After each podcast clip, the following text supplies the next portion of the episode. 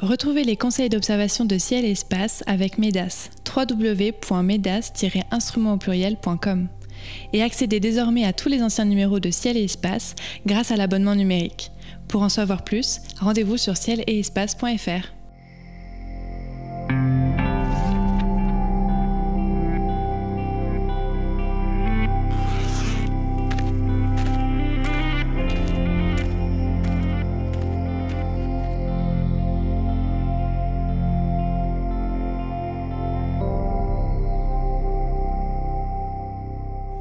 tous et merci d'être à l'écoute des éphémérides radio de Ciel et Espace. Comme chaque mois, conseils d'observation, coup de cœur, conseils photo et récits astro seront au programme de cette émission. Voici la liste des phénomènes célestes observables en ce mois de janvier 2021. Les étoiles filantes quadrantides sont à leur maximum le 3. Mercure est visible près d'un fin croissant de lune le 14. Une belle lumière cendrée éclaire la lune le 16. Mars est en conjonction avec Uranus le 20, puis avec la lune le 21. Pour commenter ces événements, je serai accompagné comme chaque mois de Cyril Birnbaum et de Sébastien Fontaine. Cyril nous dévoilera sa chronique photo dans une vingtaine de minutes et Sébastien Fontaine nous fera le récit d'un événement passé en début d'émission. Bonjour messieurs. Bonjour. Bonjour. Alors Sébastien, vous inaugurez cette année 2021 en vous penchant, comme, euh, comme d'habitude, sur le, sur le passé. Hein, L'histoire de l'astronomie vous inspire. Euh, pour ce début d'année, de quoi allez-vous nous parler? Alors de deux choses. La première, c'est plutôt anecdotique. C'est une toute petite parenthèse ouverte à un événement qui s'est produit euh, mi-décembre dernier. Euh, c'est l'éclipse que personne n'a observé, ou quasiment. Euh, l'éclipse, rappelez-vous, du 14 décembre qui s'est tenue notamment du côté de l'Argentine et qui, bah, pour faute de confinement généralisé, eh n'a certainement pas eu le nombre d'observateurs escomptés. Je ferme la parenthèse. Aujourd'hui, sur le côté un petit peu historique, j'avais envie de vous parler d'une rencontre une rencontre qui s'est produite il y a à peu près 400 ans, au mois de février 1600, rencontre entre deux illustres astronomes, Tycho Brahe et euh, Johannes Kepler, bien entendu. Alors c'est deux astronomes sont extrêmement connus. Ils se rencontrent, comme je le disais, au tout début du XVIIe siècle. Kepler est tout jeune, il n'a alors que 23 ans. Il est face à Tycho Brahe qui en a 53. Euh, alors ces deux garçons se connaissaient déjà Notamment, ils avaient échangé plusieurs lettres. Euh, à l'époque, tout le monde connaît déjà les talents d'observation de Tycho Brahe. Je vais le présenter un petit peu plus longuement dans quelques instants. Et donc, c'est ce c'est ce qui va séduire Kepler dans sa recherche de contact avec euh, avec Tycho. Et Tycho quant à lui eh bien avait très envie de faire venir euh, euh, Kepler chez lui au Danemark. Il reconnaît en Kepler les talents d'un grand mathématicien et il a besoin de lui pour étudier notamment les mouvements chaotiques de Mars. Hein. vous savez que l'observation des mouvements de Mars et de ses boucles de rétrogradation notamment permettront plus tard à Kepler d'établir certaines de ces fameuses lois donc quelques mots concernant Tycho Brahe, c'est cet aristocrate euh, danois qui très tôt euh, euh, a été attiré par l'astronomie euh, lorsqu'il a observé une éclipse partielle de Soleil. Un peu plus tard, en 1572, il va observer une étoile nouvelle dans la constellation de Cassiopée. Aujourd'hui, on parlerait d'une supernova. Et bien sûr, cette observation, cette découverte, contredit largement les conceptions d'Aristote et de Ptolémée quant à l'immuabilité des cieux. Et donc, à partir de là, Tycho Brahe, qui est euh, richissime, va déployer toute son énergie, toutes ses fortunes euh, pour euh, justement se lancer dans des observations. Il veut devenir, et il sera d'ailleurs le meilleur observateur de son temps. Le roi du Danemark lui fait d'ailleurs confiance. C'est ainsi qu'en 1576, le roi Frédéric II lui octroie finalement l'île d'Orven, non loin de, Copenhague. Et c'est sur cette île hein, que, que Tycho va, va créer son fameux observatoire. Alors attention, à l'époque, un observatoire, ce n'est pas euh, ce qu'on peut voir aujourd'hui. Hein. ce ne sont pas des coupoles blanches sous lesquelles se trouvent des télescopes et des lunettes. Euh, sur euh, l'île de Rven, Tycho fait construire de gigantesques instruments en bois, parfois cerclés de, métal. Il s'agit par exemple de triquetrum, de sphères armillaires ou de cadrans, dont le but eh bien, est de mesurer précisément la position des astres les uns par rapport aux autres. On fait vraiment de l'astronomie de position. Et c'est à partir de ces observations très minutieuses du ciel qu'on cherche à établir eh bien, des tables et des lois qui régissent finalement les, les, mouvements des planètes ou encore éventuellement des étoiles. Donc Kepler va plus tard utiliser abondamment euh, toutes les archives de, Tycho. Tycho observé pendant euh, des décennies, c'est vraiment euh, le plus grand observateur de, tous les temps premier observateur du monde finalement à l'œil, hein, sans, grossissement possible. Et, et donc Kepler eh euh, euh, va pouvoir travailler à six différentes lois qui vont le rendre célèbre et qui permettront euh, à certains scientifiques de leur trempe de passer tout doucement des conceptions géocentriques aux conceptions héliocentriques. Donc voilà, petit clin d'œil à, ces observateurs. Euh, j'en parle parce que comme euh, là dans les semaines à venir, on a de nouveau des planètes à observer. Eh bien, euh, essayez d'aiguiser vos regards, essayez de, de, faire des mesures angulaires et pourquoi pas développer vos propres théories. il paraît que certains s'y attellent actuellement. Très bien, merci beaucoup Sébastien. Donc effectivement Kepler et Tycho qui sont associés pour l'éternité, bien qu'ils étaient effectivement euh, finalement rivaux en quelque sorte, en tout cas sur leur conception euh, du monde. Euh, alors on va passer à la première étape de notre calendrier d'observation ce mois-ci, le 3 janvier avec les étoiles filantes quadrantides qui seront à leur maximum. Euh, Cyril, c'est un spectacle qui sera un petit peu gâché par la Lune cette année. Alors oui, c'est dommage parce que les quadrantites, c'est euh, l'essaim le plus important de l'année, en définitive. C'est-à-dire qu'on n'est pas loin d'un peu plus d'une centaine de filantes par heure. Et là, pas de chance pour nous, bah, on est très proche de la pleine Lune. C'est-à-dire que la Lune, elle, est, elle éclairera à peu près à 88%, donc elle euh, sera bien lumineuse. La chance qu'on a, c'est qu'elle se relèvera pas euh, tout de suite. C'est-à-dire qu'elle se lèvera à peu près vers 21h, donc il aura, il aura commencé à faire nuit. Donc j'invite vraiment à observer ces filantes en début de nuit, parce que plus vous attendrez, plus la Lune vous dérangera. Ce sera compliqué. Donc euh, en début de nuit, on pourrait observer des étoiles filantes jusqu'à des magnitudes un peu plus faibles que celles qu'on verra avec la Lune. Dès que la Lune est là, en fait, on voit plus que les plus bah, On a que les plus brillantes en fait. On a vraiment les très brillantes et il se trouve qu'en plus cet essaim ne présente pas des, des étoiles euh, énormément brillante. Hein. Euh, c'est-à-dire que la comète, euh, on arrive sur le moment où elle est passée en 1939, en fait. Donc on est déjà passé plusieurs fois et les gros morceaux, ils sont déjà tombés. ah oui, donc il faut rajouter, il faut d'ailleurs expliquer, peut-être c'est l'occasion de, rappeler d'où viennent les étoiles filantes. Donc souvent, enfin quasiment systématiquement, on a à l'origine une comète, le passage d'une comète et les grains d'une comète, c'est ça en fait Oui, c'est ça. C'est-à-dire que là, c'est une comète qui s'appelle Konzik-Pelletier, qui est passée, qui a été découverte en 1939, qui est passée en 1939. Et donc, qu'on a, c'est que quand la comète va faire un tour autour du Soleil, hein, on se souvient de la comète de l'été dernier, euh, qui est passée donc côté nord, qui est passé derrière, enfin, entre nous et le Soleil, euh, enfin au retour. Et euh, donc euh, cette comète, hein, quand elle passe, bah, plus elle s'approche du Soleil, plus elle laisse des petites poussières derrière elle. Et ce nuage de poussière, bah, il continue sa vie. En fait, il continue à tourner derrière la comète. Et lorsque la Terre passe dans un endroit où une comète est passée, bah, on a une pluie d'étoiles filantes. et ce nom des quadrantides, d'où il vient? Alors ça, c'est plus étonnant parce que si vous prenez une carte du ciel, hein, forcément, bah on a l'habitude des Léonides, des Perséides. Léonides, donc ça vient plutôt de la constellation euh, du lion, Perséide de la constellation de Persée, et Quadantride, vous allez me dire tout de suite, ça vient plutôt de la constellation du cadran. Du cadran. Et c'était un piège. Et bah, c'est pas un piège, c'est-à-dire que ça complique un peu les choses. C'est-à-dire que si on demandait à quelqu'un de nous trouver euh, dans le ciel, je sais pas, le lézard, la baleine, c'est déjà pas simple par rapport à la grande ours, la petite ours. Mais au moins sur la carte du ciel, on a bien euh, écrit euh, baleine, le lézard, enfin des constellations un peu inhabituelles. En revanche, pour une constellation comme le cadran, là, ça va être beaucoup plus chaud. C'est-à-dire que vous allez pouvoir chercher un bon moment.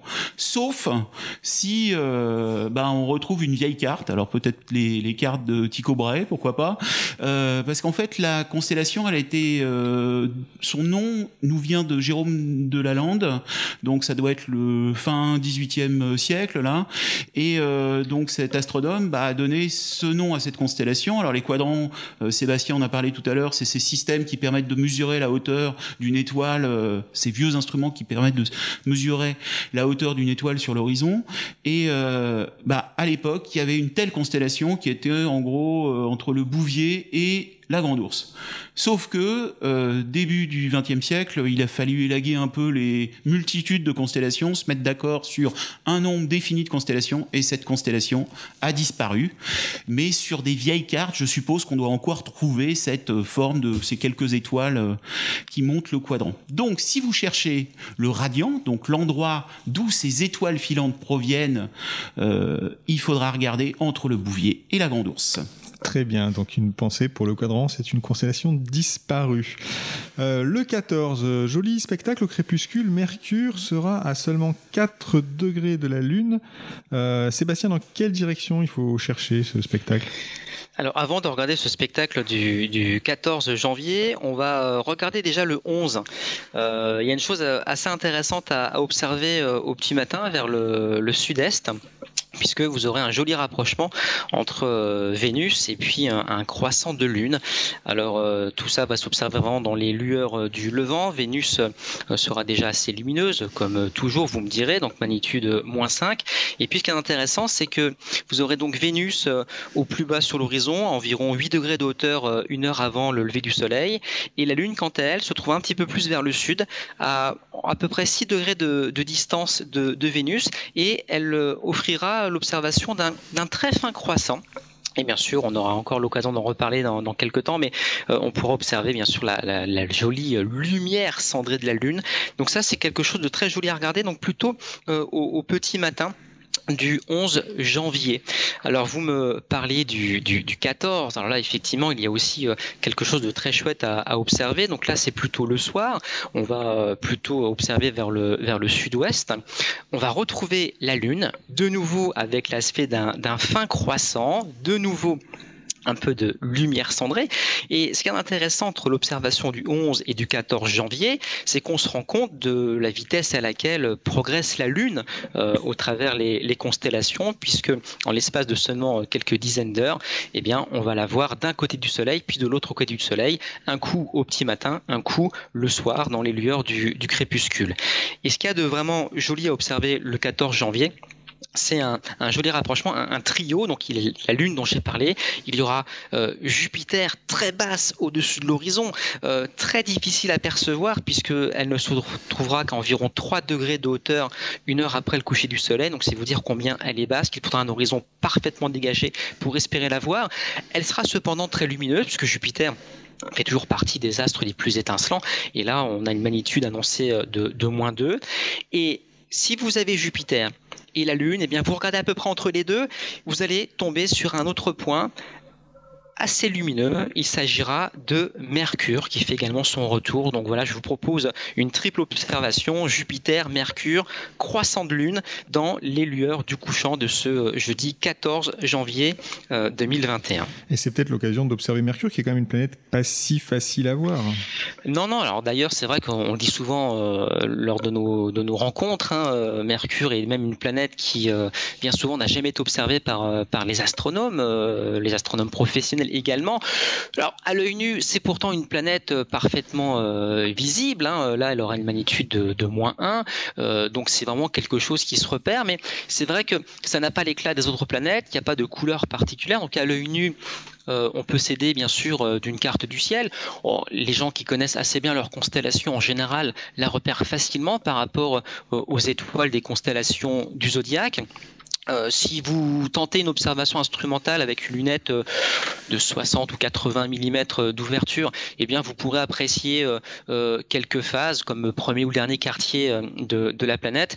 Mais bon, c'est vraiment avec un instrument plus important, avec un télescope de 115 ou un 200, qu'on va commencer à, mieux apprécier les différentes phases de Mercure. D'ailleurs, je fais un lapsus hein, qui ça rappelle beaucoup les phases de Vénus. Donc Mercure offre des phases quand on l'observe avec un instrument de et puis euh, avec des instruments encore plus imposants, donc au-delà de 200 mm euh, d'ouverture. Euh, certains de mes camarades prétendent observer des nuances d'albédo à la surface de, Mercure. Donc autrement dit, on voit des, des, des, nuances, des zones plus claires, plus sombres, un jeu de clair-obscur finalement sur, euh, sur Mercure. Euh, mais moi, j'avoue que je n'ai jamais réussi à voir de telles choses. Mais pourtant, euh, on peut régulièrement entendre dire que ce genre d'observation est tout à fait possible, mais encore une fois, avec un instrument assez important. Mais il faut vous dépêcher On rappelle que Mercure n'est jamais très haute au-dessus euh, de, l'horizon. Elle est toujours euh, euh, un peu perdue dans des lueurs crépusculaires et surtout il y a toujours l'absorption atmosphérique qui rend les images plutôt mauvaises quand on tente une observation instrumentale comme ça aussi bas sur, l'horizon. Donc tenter l'observation, ça vaut le coup d'œil. Mais voilà, en tout cas déjà l'avoir à l'œil nu, c'est une, bonne une bonne satisfaction. Voilà, donc Jupiter, Mercure et la Lune pour le 14 janvier. Très bien, alors on enchaîne avec euh, le 16. Vous avez parlé de la lumière cendrée, elle sera aussi très jolie le 16 janvier. C'est peut-être l'occasion euh, de, faire une photo. Euh, Cyril, est-ce que ça se photographie facilement la lumière cendrée de la Lune? Oui, c'est assez facile. c'est même un spectacle magique, enfin déjà régulier, c'est-à-dire qu'on le retrouve euh, plusieurs fois par mois euh, autour de la nouvelle lune, et euh, c'est assez simple à faire. Hein. c'est même très très simple à faire. pour là, pour ce soir du 16 janvier, en fait, vous allez avoir, vous êtes trois jours, entre trois et quatre jours après la nouvelle lune. elle est éclairée à un peu plus de 10%, donc vous savez que vous allez avoir un beau fin croissant. La difficulté, en fait, c'est de trouver le bon moment pour prendre la photo. C'est-à-dire que il y a un moment où c'est trop tôt, c'est-à-dire que vous avez encore trop de lueur, trop de lueur dans le ciel, c'est-à-dire que le soleil vient de se coucher, mais la lumière des nuages, enfin la lumière, pas, forcément des nuages, mais de l'atmosphère fait qu'elle est plus lumineuse encore que cette lumière cendrée, hein, cette réflexion de la lumière sur les mers qui, qui se réfléchit et qui éclaire la lune. Et, euh, et puis après, à un moment, c'est le bon moment, et après, ça devient moins intéressant parce que comme il fait bien nuit, au final, vous perdez les lueurs, euh, les lueurs du coucher et c'est bien moins joli. Ce qui est joli quand on prend en photo une lumière cendrée, c'est d'avoir le dégradé du coucher de soleil. Hmm. Euh, là, le soleil, il va se coucher un petit peu avant 18 heures. Euh, c'est-à-dire que je proposerais de commencer à faire des photos à 18h20 pour compliquer un petit peu les choses, on peut dire, c'est-à-dire ce que je propose sur ce mois-ci, c'est d'essayer de faire un chapelet, c'est-à-dire de prendre régulièrement une photo de la Lune en à peu près toutes les 10 minutes. Toutes les 10 minutes, vous prenez avec le même temps de pause, tout pareil, une photo de la Lune, jusqu'au moment où la Lune se couche, c'est vers 21h. Vous faites ça régulièrement, donc, et, euh, et à la suite de ça, ce qui peut être intéressant, c'est sous un logiciel de traitement d'images, d'arriver à empiler les images les unes au-dessus des autres. Vous n'avez pas changé en fait votre votre plan, c'est-à-dire que vous êtes sur un pied photo comme d'habitude. Vous bougez pas l'appareil. Vous bougez pas du tout l'appareil, vous surtout vous ne donnez pas un coup de pied dans le trépied et régulièrement toutes les 10 minutes vous faites euh, une image. Et après, une fois que vous aurez empilé ces images, bah avec des systèmes de, de fondu, euh, vous allez réussir à faire apparaître en fait sur une seule image toutes les phases de la Lune, enfin le, le mouvement de la Terre au final, c'est-à-dire le déplacement de la Lune dans, dans le ciel. Par rapport au temps de pause, c'est-à-dire que le, le mieux, alors une telle image, ça se fait au, 50 mm, hein, au grand angle, elle est 20 degrés au-dessus de l'horizon, donc c'est pas très haut. Euh, donc voilà une image possible à faire, et euh, il faut imaginer un temps de pause d'une demi-seconde à peu près. Donc c'est à dire qu'il faut arriver à faire une demi-seconde sans saturer le coucher de, le coucher de soleil, les lueurs. Donc il va falloir gérer un peu sur l'ouverture. Très bien, donc une photographie à faire le 16 janvier. Vous avez dit en deux mots l'origine du, clair de terre, parce que c'est magnifique, mais euh, enfin du clair de terre, du, de la lumière cendrée. Donc c'est un clair de terre, donc j'ai donné la réponse à la question, mais rappelez-nous quand même quel est le fonctionnement de, ce, de cette lumière L'idée là, c'est en fait, c'est quand vous avez cet alignement entre le Soleil, la Lune et la Terre, donc il y a le cas euh, magique euh, et Sébastien en a parlé tout à l'heure euh, de l'éclipse de soleil que nous avons raté, donc Sébastien et moi, puisqu'on était confinés. mais donc il n'y a pas forcément nécessairement un alignement parfait tous les mois. Tous les mois. la Lune peut être soit au-dessus, soit en dessous. Et à un moment, vous avez en fait à peu près deux jours après la nouvelle lune, de 2 à 4 jours après la nouvelle lune, ou de 2 à 4 jours avant la nouvelle lune, vous avez un petit angle en quelque sorte entre le coucher du soleil et puis le coucher de la lune. C'est-à-dire que ça arrive juste après. ce qui va se passer, c'est que la lumière du soleil, donc éclaire à côté, de la même façon la lune et la terre, mais elle éclaire en même temps les mers de la terre. La lumière du soleil se réfléchit sur les mers terrestres et vont euh, diffuser leur lumière en fait dans, dans le, en dehors de l'atmosphère terrestre et vont éclairer la partie qui n'est pas directement éclairée par le Soleil de la Lune. Donc c'est une réflexion finalement de la lumière solaire sur la Terre qu'on voit sur la Lune. Je crois que c'est Léonard de Vinci d'ailleurs qui est le premier à, à réussir à, comprendre ce, phénomène. Alors on passe euh, au dernier événement que nous allons commenter ce mois-ci, le 20, le 20 janvier. C'est une belle occasion, une belle occasion pardon, de dénicher Uranus, qui n'est pas une planète facile à trouver. Elle sera à 1 degré et demi de Mars. Alors Sébastien, c'est une belle conjonction quand même. Ah oui, en plus, ça se tombe le 20 janvier, c'est la Saint-Sébastien, donc euh, ça ne peut être qu'une bonne euh, belle conjonction. Alors, euh, bon, cette planète Uranus, vous le dites, hein, à chaque fois, c'est une planète assez difficile à observer, bien que théoriquement visible à l'œil nu. la magnitude d'Uranus sera de 5,7. Donc on peut tenter de l'observer. Elle va se trouver sous la planète Mars. Donc Mars reste quand même très visible. Elle a actuellement une magnitude encore euh, tout à fait intéressante. On a une magnitude un peu plus de, zéro, euh, bien que si on se souvient du mois d'octobre, euh, quand Mars était la plus éclatante, eh bien sa magnitude atteignait de, 48. Donc vous voyez que en l'espace de quelques semaines, quelques mois, Mars s'est considérablement éloigné de la Terre et elle a pas mal perdu en intensité lumineuse. Mais il n'empêche que le soir du, 20 janvier, eh bien, on va pouvoir tenter euh, de, mettre en évidence la présence d'Uranus grâce à Mars et pourquoi aussi grâce à la Lune, puisque la Lune s'invite au spectacle. Euh, mon conseil, c'est d'observer le 20 et le 21 janvier, puisque vous allez pouvoir de nouveau mettre en évidence le, mouvement de la Lune. Hein, rappelez-vous que la Lune a accompli sa révolution autour de la Terre en, 27 jours et 8 heures, ce qui fait qu'en à peu près une heure d'observation, elle bouge de l'équivalent de son diamètre. Et là, du coup, en 24 heures, eh bien, on la verra euh, considérablement se déplacer par rapport euh, au, zodiaque. Hein. Elle va être le, 20 dans la constellation des poissons. Et puis 24 heures plus tard, elle va se trouver 13 degrés plus loin en direction de la constellation du taureau. Alors pour ceux qui euh, euh, aiment les, challenges, hein, qui ont envie de, voir euh, Uranus, alors je vous l'ai dit, à l'œil nu, Uranus, c'est franchement pas évident. Moi, j'avoue ne jamais avoir vu Uranus à l'œil nu. Je, pense qu'elle faisait partie des petits points que je pouvais discerner, mais je n'en ai jamais eu vraiment la, la certitude. Si vous l'observez au travers un instrument d'observation d'initiation, euh, typiquement une lunette de 60 mm, euh, on, constate vraiment qu'Uranus euh, voilà, est un petit disque verdâtre. Et puis, pour être certain qu'on a affaire à une planète et pas une étoile, on va utiliser un, instrument plus imposant avec un, grossissement plus important. Et à partir d'un 115 ou d'un télescope de 200, eh bien, on, on définit vraiment Uranus en tant que, en tant que planète toujours un petit peu euh, dans le challenge. Si vous voulez euh, quelque chose d'encore plus difficile à voir, vous levez les yeux au-dessus d'Uranus et de Mars. Vous, vous, donc vous quittez la constellation des Poissons, vous traversez la constellation du Bélier et hop, vous vous arrêtez à la constellation du triangle et je pense que vous voyez très bien où je veux en venir euh, puisque euh, si le ciel est, très sombre, si vos yeux sont parfaitement accoutumés à la nuit, s'il n'y a pas de lune, ce qui malheureusement ne sera pas le cas le 20 et le 21, mais quand il n'y a pas de lune dans le triangle, qu'est-ce qu'on trouve? La galaxie du triangle. Hein, voilà, j'ai entendu Cyril euh, qui, allait le dire. Et donc cette, cette galaxie M33, elle est intéressante parce qu'on peut théoriquement la détecter à l'œil nu.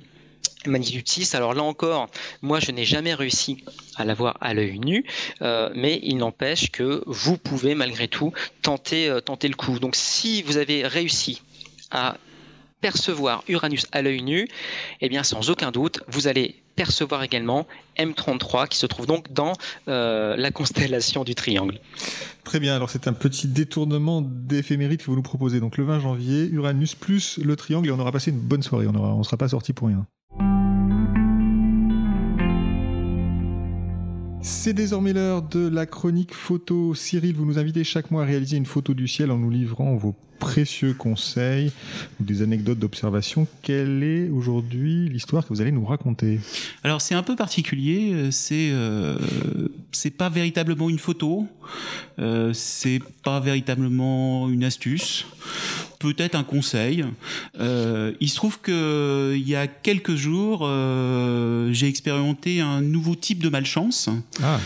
Et euh, alors il y a des il y a des astronomes malchanceux, hein. il y en a des, des bien connus. Euh, il y a des astronomes amateurs encore aujourd'hui malchanceux, c'est-à-dire dès qu'ils partent voir une éclipse de soleil, il pleut, ou il y a des nuages devant l'éclipse, ça arrive aussi.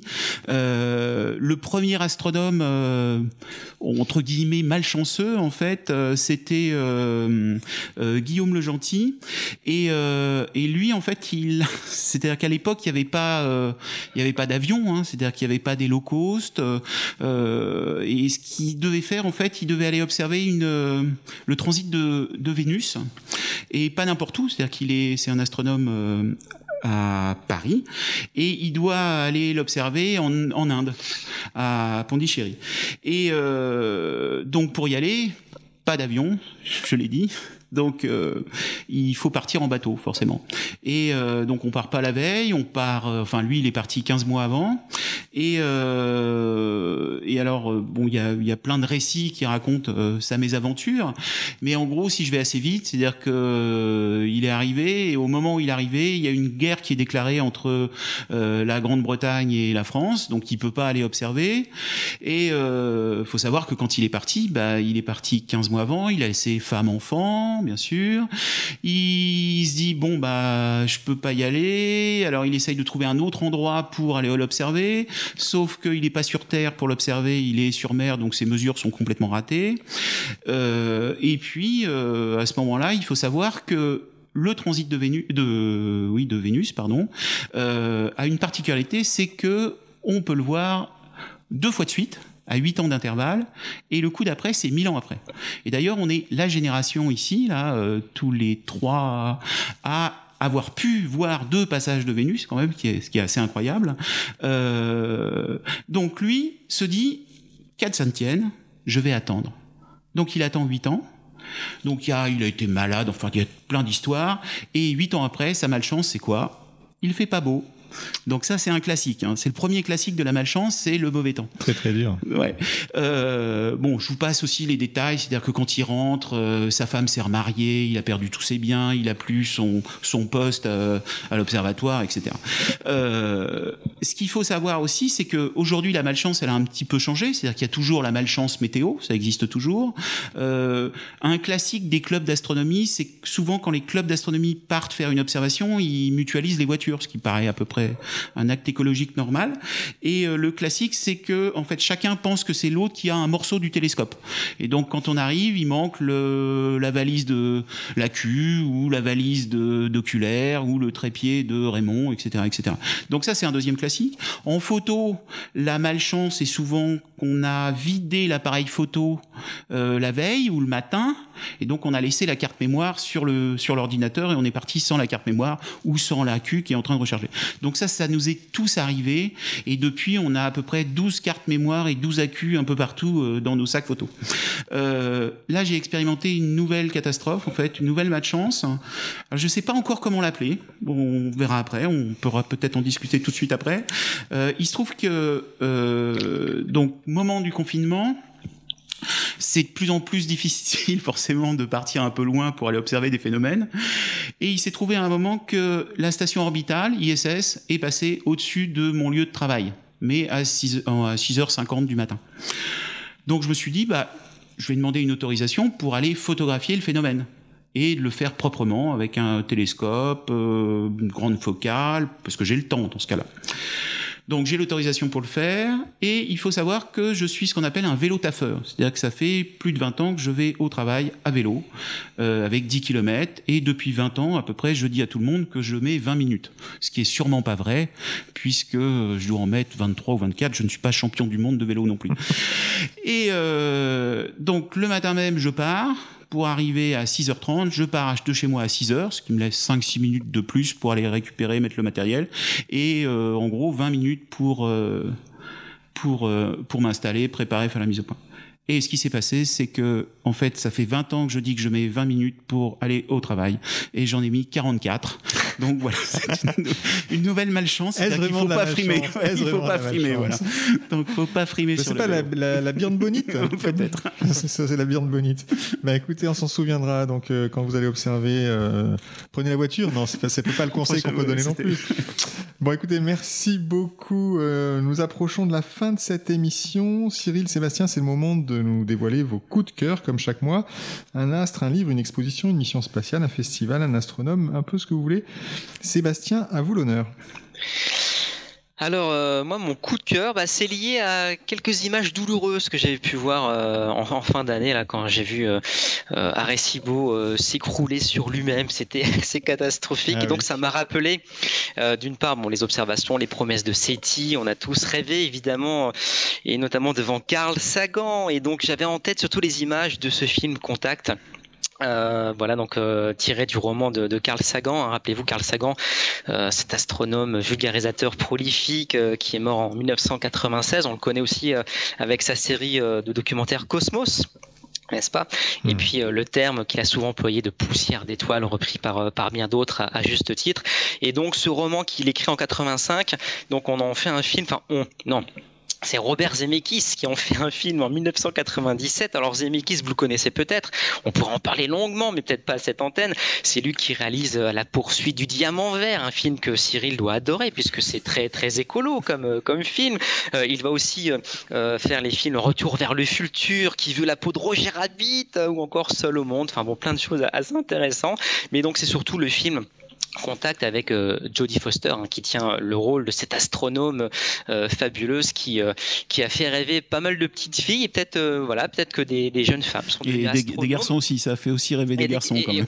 également également et c'est vrai qui, qui, ont rêvé en voyant Jodie assis sur sa voiture voilà au VLA puis à Arecibo en train d'écouter le cosmos comme on dit afin d'entrer en contact avec des extraterrestres. Bon je veux pas raconter tout le film vous le connaissez ceux qui ne l'ont pas vu doivent le voir ça fait partie de la culture scientifique primordiale donc voilà, donc mon coup de cœur, c'est ça, c'est ce film Contact que j'ai revu euh, euh, avec bonheur euh, là récemment à la suite voilà de, de, cet effondrement du radiotélescope d'Arecibo dont vous avez bien sûr parlé à Ciel et Espace.